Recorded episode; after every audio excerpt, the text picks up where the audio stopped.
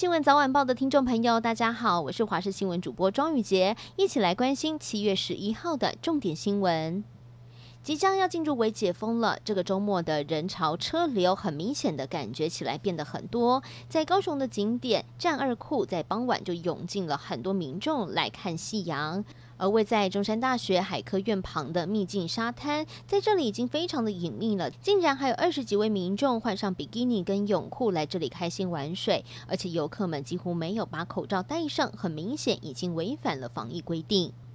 现在还是有不少人要进行隔离，但有什么需要帮忙的地方，都可以跟防疫旅馆的人寻求协助。因为就有一对夫妻从国外回到台湾，入住在台南火车站附近的防疫旅馆，结果太太的身体不舒服，被救护车送往医院救治。老公因为太紧张了，急着要去医院探视，竟然就溜出了防疫旅馆。警方获报之后，立刻在门口把他给拦了下来，并且逮捕。这下不但没有见到妻子，还有可能得面对违反防疫规定的罚金。音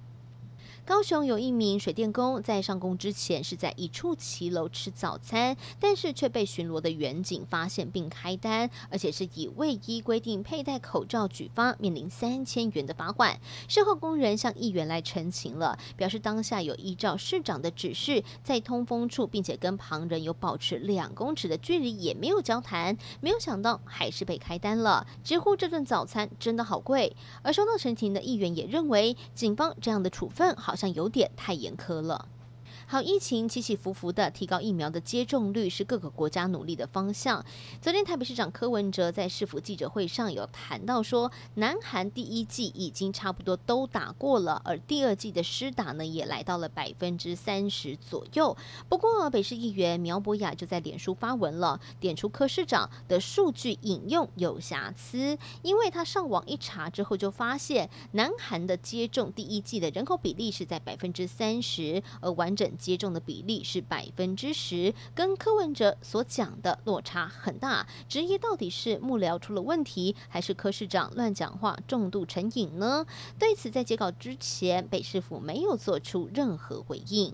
国际焦点：中东观光胜地杜拜，坐拥全球最高摩天大楼，还有最大的购物中心。而最近又打造了一座六十公尺深的水底城市，拿下金氏世界纪录的全球最深潜水池的头衔。而这一座水底城市被命名为“杜拜深潜”，潜水客可以在水下探索荒废已久的水底公寓，甚至在池底的游乐场打撞球、下棋，通通不是梦。另外，为了要保障潜水客们的安全，除了现场有安装了五十六个摄影机，还安装了中东地区最先进的高压舱，在紧急的状况之下可以容纳十二个人。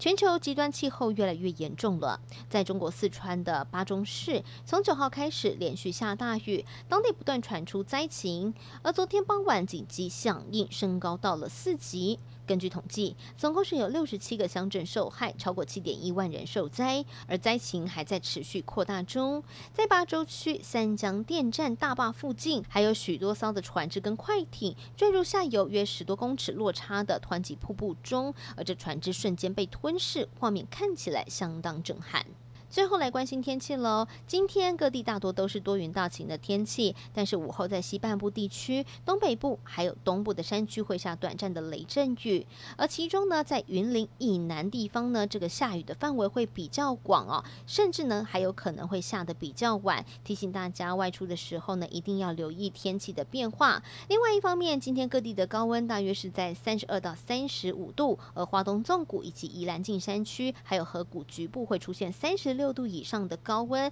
在外面活动时一定要多补充水分，做好防晒了。以上新闻，感谢您的收听，我是庄雨洁，我们再会。